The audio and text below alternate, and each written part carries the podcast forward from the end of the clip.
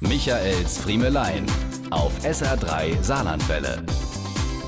Ich werde das Bild einfach nicht mehr los. Immer wieder taucht er vor meinem inneren Auge auf.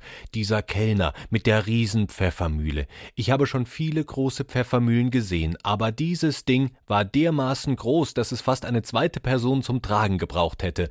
Beim Mahlen selbst schwebte der untere Teil der Mühle über meinem Teller, während der mahlende Kellner gute 1,20 Meter entfernt am Nebentisch stand und drehte, drehte, drehte. Ich muss dazu beichten, auch ich hatte mal diese Pfefferphase. Also nicht nur die Phase, wo ich es cool fand, mir ganz Kulinariker immer und überall, aber bitte doch frischen Pfeffer zum Nachwürzen zu bestellen, sondern wo ich auch im Besitz einer echt großen Pfeffermühle war. Wir hatten uns das Ding zur Hochzeit gewünscht. Das war damals schick, ja. Je größer, je besser und noch wichtiger, mit dem richtigen Mahlwerk ausgestattet. Heute zweifle ich an mir selbst und frage mich, gab es wirklich einmal eine Zeit in meinem Leben, wo ich über das Mahlwerk meiner Pfeffermühle nachgedacht habe?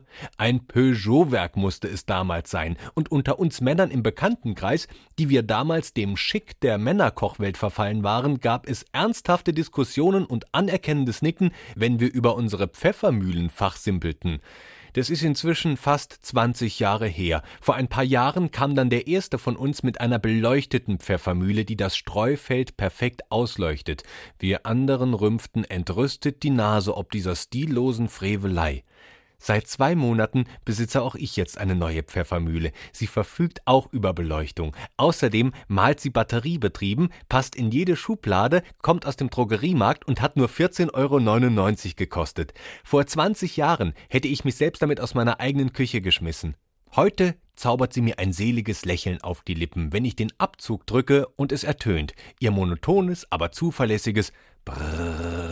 Diese und mehr von Michaels Friemelein gibt's auch als SR3 Podcast.